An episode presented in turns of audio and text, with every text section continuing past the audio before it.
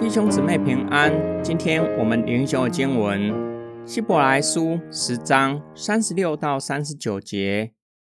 你们还需要忍耐，好使你们行完了神的旨意，可以领受所应许的。因为还有一点点的时候，那要来的就来，并不迟延。我的艺人必因信得生。如果他后退，我的心就不喜悦他。但我们不是那些后退以致灭亡的人，而是有信心以致保全生命的人。作者鼓励收信人要坚忍持守信仰，眼前的只是自战自清的苦楚，很快就会过去，要耐心等候。作者引用以赛亚书二十六章二十节，表面上看不到基督再来的迹象，绝对不是他失信。只要在一会儿的功夫，作者又引用先知哈巴谷的话：“一人必因信得生。”信心指向生命的坚持和忍耐，对掌管生命之主的信靠，这是上帝所喜悦的。如同先知哈巴谷给那时代的以色列人的劝勉：要等候上帝的救赎，神的应许必定会成就。会拯救他们脱离巴比伦的欺压，使他们得着自由。作者确信收信人不是后退沉沦，而是因信得生。从作者的论述来看，第六章警告收信人，他们面对信仰后退的危险。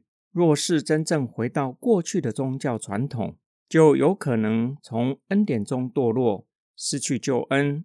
然而，在本章。作者表达对他们充满信心，相信他们会坚忍到底，不会因为逼迫就退后。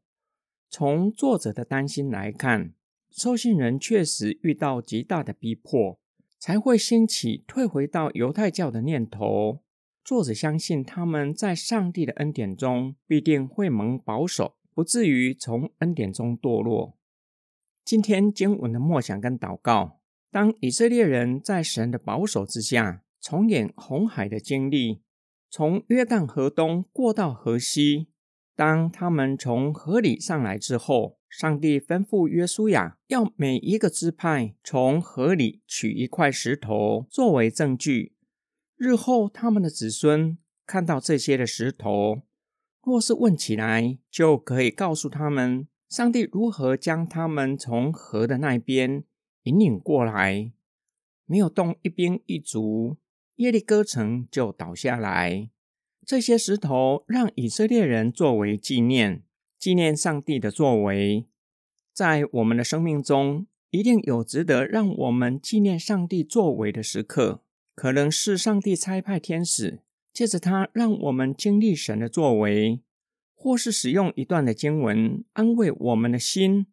或是上帝亲自将他的话语放在我们的心里，使我们更认识他；也有可能透过属灵的长辈和弟兄姊妹们的生命见证，让我们经历上帝的作为，感受到神的同在。